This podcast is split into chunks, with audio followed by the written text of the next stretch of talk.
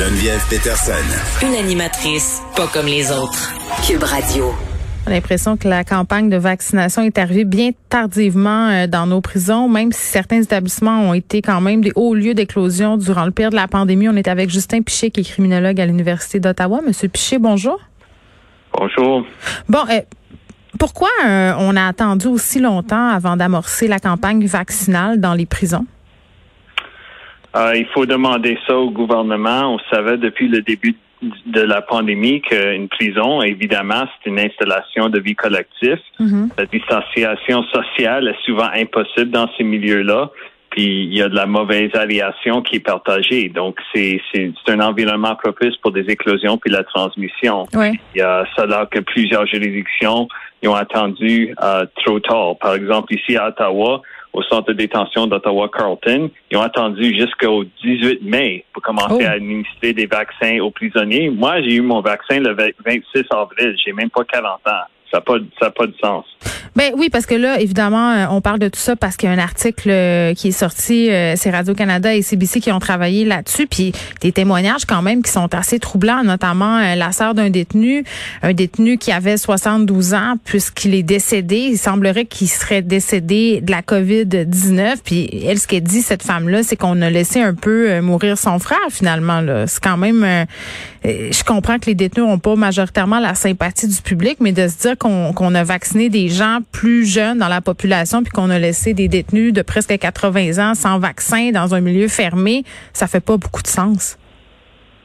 Je sais dans, le- dans le cas de euh, Monsieur Langevin, euh, qui, qui a été euh, qui est décédé à l'intérieur de la, de la prison à Montréal, à Bordeaux. Ouais. Euh, durant la première vague, les vaccins n'auraient pas l'aidé, mais qu'est-ce que sa famille dit de- depuis euh, cette troisième vague, c'est Hey, où sont les vaccins pour sauver d'autres d'autres Robert Langevin? Puis il faut il faut se poser la question parce que si on on réussit pas à vacciner le monde à l'intérieur, si on ré- réussit pas à, à utiliser des alternatives à l'enfermement pour réduire le risque de COVID-19 à l'intérieur des murs, puis réduire le nombre Mhm. qui pourrait, le nombre de gens qui pourraient être affectés par ça, euh, ça pourrait continuer derrière les murs, puis également en dehors des murs, euh, puis euh, nous risquons une quatrième vague. C'est aussi simple que ça. Oui, puis vous avez raison de le souligner là que cet homme-là en question est décédé pendant la première vague. Puis c'est intéressant euh, de le souligner parce qu'à ce moment-là, il y avait quand même euh, des détenus. Puis je parlais à une avocate en droit carcéral à l'époque de tout ça qui demandait d'être relâché parce que le risque d'attraper la COVID-19 à l'intérieur des murs était trop grand.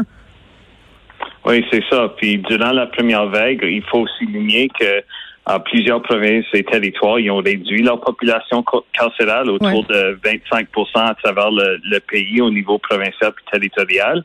Puis euh, durant la deuxième vague, ils ont laissé euh, la population carcérale augmenter. Puis euh, les, les cas ont augmenté également euh, durant cette période-là, beaucoup plus de cas qu'on avait durant la première vague. Et la troisième vague, euh, ça continue, spécialement dans les juridictions où ils n'ont pas vacciné le monde. Ouais. ou, dans la mesure du possible, Alberta, Saskatchewan, Manitoba, Ontario, Québec performent tous euh, euh, moins que le- le- les pénitenciers fédérales où eux, ils ont commencé à vacciner en, en janvier pour les 600 personnes qui pensaient qu'ils euh, seraient euh, plus à risque. Puis après ça, ils ont commencé à vacciner plus de monde Ouais. um, en mars. Puis euh, il y a plusieurs gens au système fédéral qui ont qui ont déjà eu leur deuxième dose. C'est ça. Qu'est-ce qui Donc, explique euh, ce- cette disparité-là, euh, Monsieur Piché? Parce qu'on a 80 des détenus dans les pénitenciers fédéraux qui sont vaccinés. Dans les prisons provinciales, c'est en moyenne la moitié des prisonniers là, qui ont consenti à recevoir une première dose. Au Québec, c'est 50 des euh, 57 pardon des détenus qui sont vaccinés. Pourquoi c'est différent entre le fédéral et les provinces?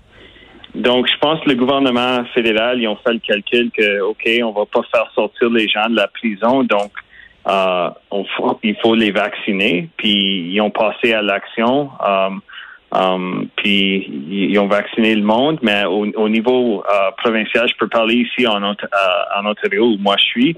Um, le gouvernement, ils ont décidé de passer la responsabilité de vacciner les prisonniers euh, pas, pas à leur service correctionnel, mais aux autorités de santé publique locales. Donc, c'est c'était eux qui ont décidé quand on, voulait vacciner le monde. Puis qu'est-ce que ça a fait? C'est une réponse, une réponse euh, qui était pas mal mhm. euh, inégale. Donc à Toronto, ils ont commencé à vacciner um, à, Milton, par exemple, à Maplehurst, à fin mars. Puis en Ottawa, ils ont décidé mi-mai. Puis vraiment, euh, j'ai pas d'explication pour ça parce que hmm. euh, les, les principes, le guide euh, pour ces vaccinations-là que la province, eux, ils ont, ils ont recommandé, c'était de, de, vacciner le monde commençant en début avril. Donc, euh, um, je pense qu'il y, y, a beaucoup de gens qui n'ont pas fait leur job. Puis euh, maintenant, on vit les conséquences. Puis au centre de détention d'Ottawa-Carlton, il y a une éclosion qui continue depuis le 21 mai. C'est la plus grande éclosion qu'ils ont eu à ce centre-là depuis le début de la pandémie. Puis euh, c'est ça, ils ont, ils, ont, ils ont vacciné le monde euh, il y a seulement quelques semaines. Puis euh, mm. il y a beaucoup de gens qui ont refusé à cause qu'il n'y avait pas les informations concernant ces vaccins-là. On avait des prisonniers qui m'appelaient sur la ligne téléphonique Jail Hotline que nous avons ici qui disaient qu'il n'y avait même pas l'information concernant quel vaccin était offert. Donc, ils ne savaient pas, dans, dans, le milieu de toute la controverse autour de AstraZeneca, si c'était l'AstraZeneca ou le Moderna ou le Pfizer qui était offert à eux. Imagine ça. Oui, ben, ben c'est ça. Puis quand on parle euh, de tout ça, il y a bien des gens qui se disent, ben écoutez, là, c'est des prisonniers, euh, ils ont, ils ont fait des crimes parfois très, très graves. Euh, puis par rapport à la vaccination, bien du monde se disait, ben là, on donnera pas des vaccins aux prisonniers alors qu'on en manque dans la population ordinaire, entre guillemets. Mais à quel point ça aurait volé des doses dans la population en général? je pense qu'on on vit maintenant dans une pandémie où, où Um, il faut aller donner des vaccins où il y a le plus de risque de transmission parce ben qu'il y, y, a, plus d'éclosions. Évidemment, ça va uh, avoir un impact sur, sur, tout le monde. Il y a des prisonniers qui sortent de la prison uh, à, à, chaque jour lorsqu'ils purgent leur sentence ou s'ils reçoivent leur liberté sous caution avant leur procès. Oui, mais il y a des gens um, aussi qui travaillent, euh, les agents correctionnels aussi, là qui retournent chez eux, euh, chez leur famille, qui, euh, qui ils magasinent dans les dépanneurs comme tout le monde. Donc, euh, c'est pas comme ça reste là, derrière les murs. Donc, euh, euh, il faut passer à l'action. Il faut, um, on, il faut pas jouer ces jeux politiques là. C'est, c'est, des vies. puis vraiment, c'est, c'est, c'est pas juste les, les, les prisonniers. C'est dans notre intérêt personnel que ces gens-là, s'ils sont plus à risque hmm. de la transmission de COVID, puis ils le sont, um, qui reçoivent les vaccins, um, um, puis ils sont capables de recevoir l'information pour faire des bons choix.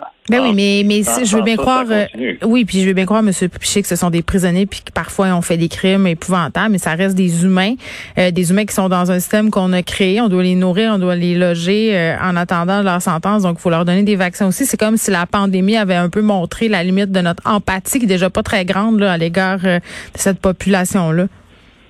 On n'a pas une peine de mort ici au Canada. Um, puis il faut se souvenir aussi qu'au niveau provincial, uh, la majorité des prisonniers sont, qui sont là sont en détention provisoire. Ils attendent leur procès. Uh, les autres gens, ils purgent des sentences de moins de deux ans.